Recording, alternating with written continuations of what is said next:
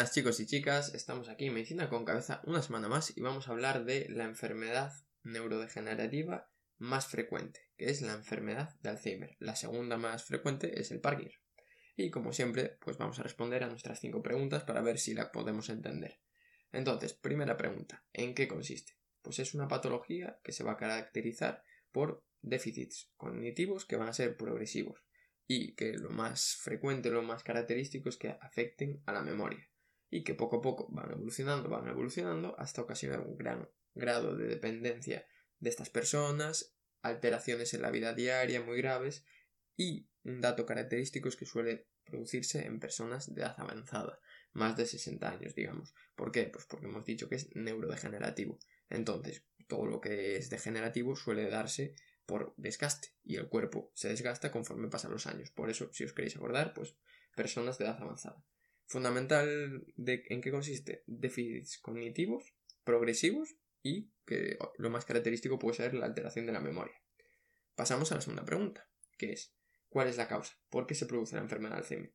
Pues no se sabe exactamente el motivo por el cual se produce, pero sí que mediante el estudio de numerosos cerebros de personas que han padecido Alzheimer se ha visto que hay una degeneración progresiva de las neuronas de determinadas áreas del cerebro, como puede ser el hipocampo, por eso se ve afectada la memoria, y de las cortezas de asociación, por, por eso luego van apareciendo déficits como pueden ser las agnosias, las aprasias, etcétera, que hablaremos de ellos más adelante, pues se puede ver que pasan estas cosas. No se sabe por qué, pero se sabe que ocurre. Entonces, déficits de neuronas, etcétera, se van lesionando y ocasiona esta enfermedad.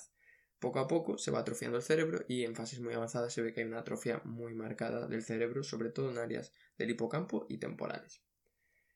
A mayores, como diremos también en la enfermedad de Parkinson, a nivel anatomopatológico hay algunas características. En este caso, que nos vamos a encontrar placas de beta-amiloide y depósitos de proteína tau intracelular.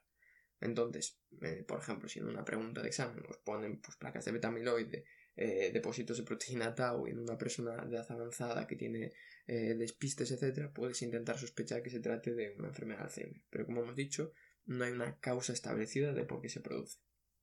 También hay determinados factores de riesgo genéticos que podemos conocer y que son alteraciones de proteínas. En este caso, tenemos el cromosoma 21, la proteína precursora de amiloide, que como dijimos hace nada, hace 30 segundos, había placas de beta-amiloide, pues esta proteína, que es la precursora de amiloide, se puede ver alterada también en las presinilinas en la 1 y en la 2, siendo la 1 la más frecuente y está en el cromosoma 14. Y como dato, hay un alelo que es el alelo E4 de la apolipoproteína E, que se ha visto que si tú tienes ambos alelos E4, tienes 10 veces más riesgo de padecer enfermedad de Alzheimer. Eso sí que es curioso, que si tienes este alelo E4 eh, las dos formas, pues tienes 10 veces más riesgo como dato. Pero como hemos dicho, fundamental, no se sabe exactamente el por qué, pero hay una degeneración de neuronas en estas áreas y por eso aparece la clínica en principio. Tercera pregunta, que es lo más interesante, ¿qué consecuencias va a tener? ¿Cómo se va a manifestar? Pues hay que destacar que la progresión habitual desde el inicio hasta la muerte son 10 años, más o menos. Es decir, desde que empiezan los primeros síntomas hasta que la persona fallece suelen ser 10 años. Eso es importante que lo recordemos para que veamos que no es una enfermedad que se va a cronificar muchísimo en el tiempo, es decir, 30 años. Entonces, si una persona la empieza a desarrollar sobre los 60, quizás a los 70, 75 ya se pueda producir su fallecimiento. Y vamos a tener tres fases, tres fases que yo he dividido en una primera fase, que es una fase precoz, en la que hay pequeños errores puntuales de memoria, pero que no te limitan gravemente la vida diaria y que incluso pueden resultar imperceptibles para el resto de personas. Luego una segunda fase en el tiempo que ya yo la he llamado establecida, que es cuando ya está la enfermedad característicamente, que hay alteraciones de la memoria reciente, te olvidas de dónde has dejado las llaves, mmm, esas cosas, ¿no? Y pueden aparecer otros déficits, como pueden ser apraxias. De repente no sabes hacer algo que antes solías hacer, agnosias, no conoces algo, no, no sabes hacer determinadas cosas, pues eso ya sería en esta segunda fase. Y a la fase 3, que sería la fase final, hay unos déficits muy graves y puede haber incluso signos extrapiramidales, como puede ser una marcha torpe. Pero bueno, fundamental eso, que veáis el carácter progresivo y que los déficits van apareciendo poco a poco. El resultado final, la muerte. ¿Y por qué se produce la muerte de estas personas? Pues habitualmente es por infecciones respiratorias, porque van perdiendo ciertas capacidades, cierta, por ejemplo, la capacidad de toser, eh, cierta autonomía, y entonces se producen infecciones respiratorias y acaban muriendo estas personas habitualmente por esto. Podemos pasar entonces a la cuarta pregunta, que es cómo se diagnostica una enfermedad de Alzheimer. Pues básicamente lo más importante es la historia clínica, identificar al paciente, paciente de más de 60 años que tiene deterioros de memoria, y aquí hay una cosa muy importante, que es que cuando tú quieras eh, hacer un diagnóstico de una enfermedad de Alzheimer, tienes que tener a familiares cercanos en esa entrevista porque a lo mejor la persona no es consciente de sus déficits de memoria porque son muy graves. Entonces a lo mejor él te dice, no, yo estoy perfecto. Y te viene la hija y te dice, no, mira, es que ayer dejó la pota al horno y casi está ya la casa. Entonces es muy importante que tengamos a los familiares ahí para que nos den su versión de los hechos. También podemos hacer pruebas cognitivas, como pueden ser el mini mental test, para ver realmente de una manera, entre comillas, objetiva, cómo está su función cerebral, sus capacidades cognitivas. A mayores hay que hacer una buena exploración neurológica y pruebas complementarias para descartar otras causas posibles de demencia, como puede ser medir la vitamina B12, medir hormonas como las hormonas tiroideas, la T3, la T4, etc. Es decir, intentar descartar otras posibles causas de demencias, ¿no?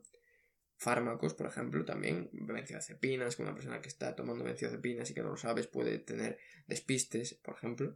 Y fundamental hacer una prueba de imagen, un tag, una resonancia para ver cómo está el cerebro, a ver si hay alguna lesión, por ejemplo, que ocupe espacio, etc.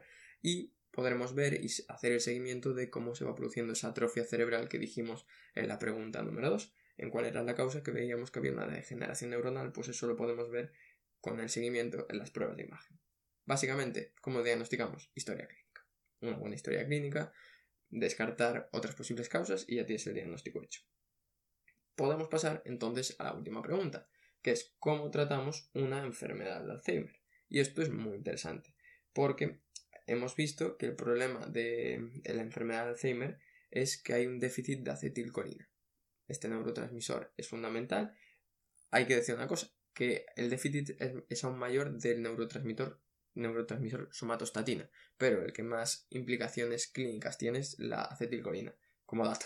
Entonces, ¿qué vamos a intentar hacer? Pues como no podemos remediar esta enfermedad porque no tiene cura, vamos a intentar mejorar el estado cognitivo de esta persona y retrasar la progresión de la enfermedad con una buena calidad de vida. Entonces, como hemos dicho que hay un déficit de acetilcolina, lo que vamos a intentar hacer es aumentar esa acetilcolina. ¿Y cómo lo podemos hacer? Pues utilizando unos fármacos que son los inhibidores de la acetilcolinesterasa.